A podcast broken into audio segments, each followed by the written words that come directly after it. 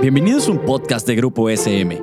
Aquí encontrarás charlas informales sobre educación, un espacio que entiende tu labor docente y los mejores tips para el nuevo contexto educativo.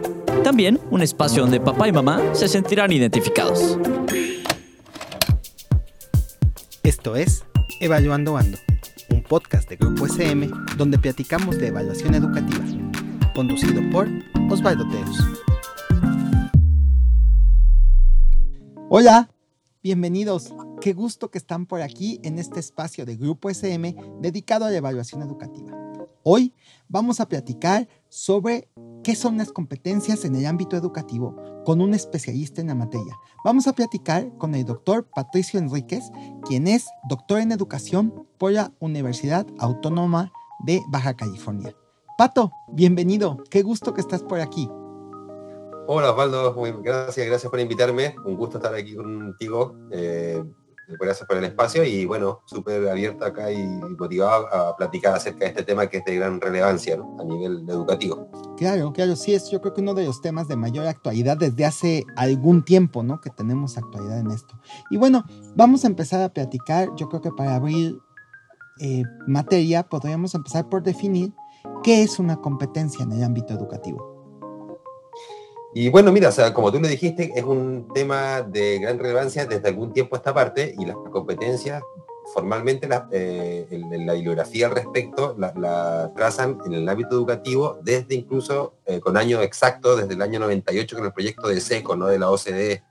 Eh, y a partir de ese proyecto se definen las competencias como un conjunto de habilidades, conocimientos, habilidades, destrezas y actitudes que, que tiene que generar o poseer un individuo eh, para poder eh, enfrentar con éxito quizás sus desafíos eh, laborales en el entendido de que esas competencias las va a adquirir producto de su pasar por un sistema educativo no obligatorio básico. Entonces, en ese sentido, las competencias las, podría, las consideraban bajo esa perspectiva como un puente que hay que adquirir tripartito, ¿no? Ya dijimos, eh, eh, eh, dividido en tres aristas, conocimientos, habilidades y destrezas y actitudes, que te va a permitir transitar con éxito desde tu plano educativo obligatorio básico al, plano profesional laboral, ¿no? Entonces, en pocas palabras, sería una, una receta que tiene tres ingredientes, digamos, ¿no? Un, ingrediente cognitivo de, de conocimientos factuales,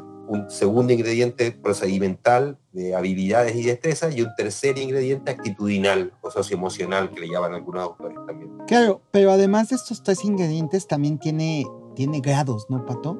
O sea, uno puede tener diferentes grados de competencia. Claro, con el paso del tiempo se ha ido, eh, digamos que puliendo el concepto y en ese sentido, como bien lo dices tú, eh, se han establecido ciertos grados o niveles de competencia en varios ámbitos del, de, conocimiento, ¿no? Entonces, hoy en día, así como también se hablan de algunos eh, grados o niveles de, logro en términos de competencia, también de tipos de competencias distintos, ¿no? Y esas competencias y esos tipos tienen que ver con la parte ya volvemos a lo mismo, ¿no? A la parte cognitiva o factual, o, relacionada con los conocimientos declarativos que llama luego Perrenot, el sociólogo francés que ayudó mucho a definir este término, los conocimientos procedimentales y los conocimientos actitudinales, ¿no? y cada uno relacionado con un tipo de competencia eh, diferente, una competencia cognitiva, una competencia eh, procedimental y una competencia socioemocional. Perfecto. Oye, ¿por qué es importante o por qué consideras que es importante el enfoque de competencias en la educación actual? Mira, yo considero que es muy importante porque se desliga un poco de la mirada tradicional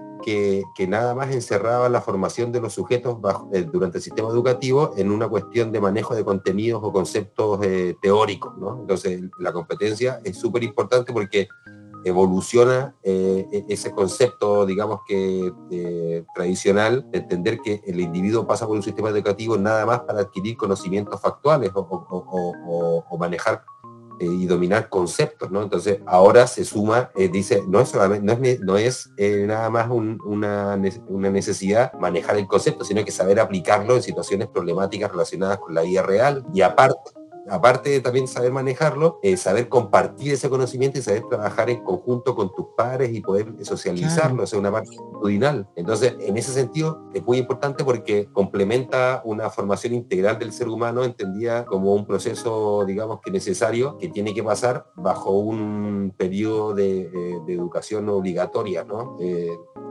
claro, y educación básica, ¿no? Y por eso, digo, y educación básica en términos de las competencias de lo que hemos llamado ahora competencias para la vida, ¿no? Que, que se ha dado a nivel mundial como gran impulso en, este, en estas competencias de aprender a convivir, ¿no? O sea, estas, lo que llamamos ahora las competencias para la vida.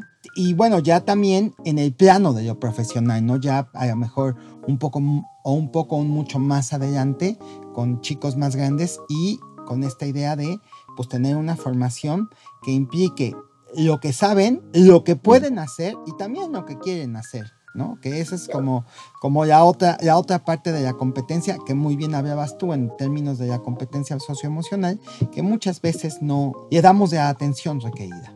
Pero bueno, Pato, y entonces, ¿Cómo podemos o cómo le aconsejamos a nuestros maestros evaluar competencias dentro de aula, las competencias de nuestros alumnos? Bueno, eh, en, el, plano de la evaluación, digo que se recomienda eh, eh, digo, recrear situaciones evaluativas que apliquen nuevamente el, o que se enfoquen más bien en evaluar habilidades eh, aplicativas más que el dominio de conceptos propios eh, y, la repetición, la memorización o la mera transmisión de esos conceptos por parte del profesor, ¿no? Y eso implica eh, quizás este, pensar en, otras dinámicas de evaluación. ¿no?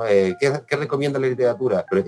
realización de proyectos, trabajos de campo, realización de de este, trabajos eh, grupales en los alumnos, el uso de rúbricas de evaluación cualitativa para poder evaluar y, que los sujetos sepan con anticipación cuáles van a ser los criterios y los niveles con los cuales van a ser evaluados.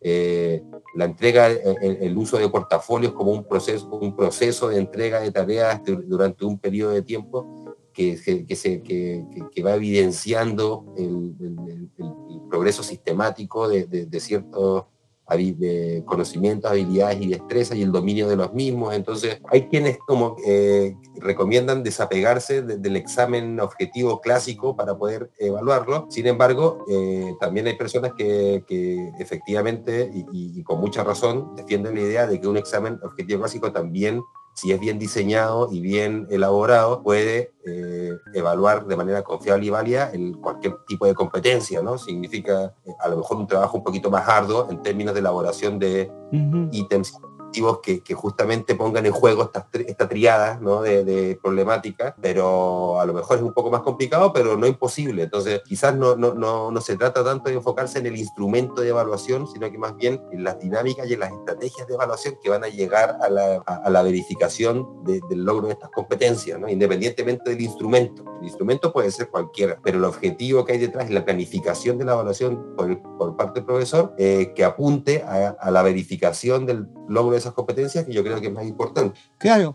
y a lo mejor pensando un poco justo en esto que mencionas, hablamos de esta evaluación a través de, los procedimientos, ¿no? O sea, darle, a lo mejor haciendo un resumen, darle una mayor importancia, un mayor peso a la evaluación procedimental, a donde podemos observar lo que nuestro alumno hace y apoyarnos en esta evaluación, como bien lo dijiste, primero con rúbricas que nos permitan, que le permitan guiar su desempeño a nuestro alumno.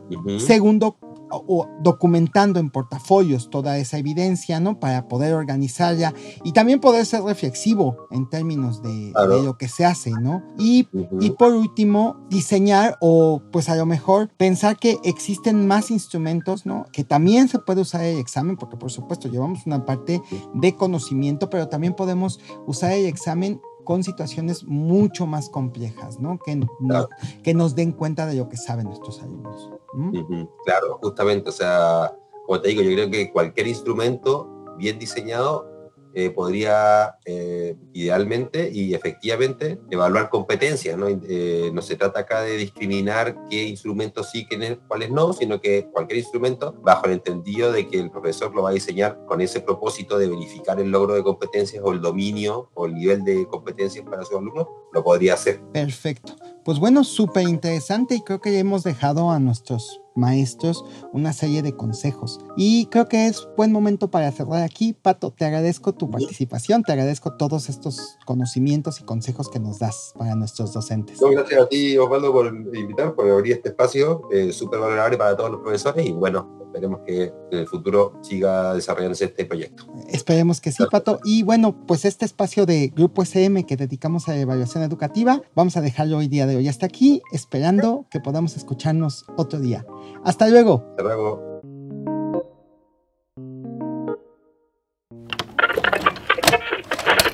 Esto fue un podcast producido por Grupo SM.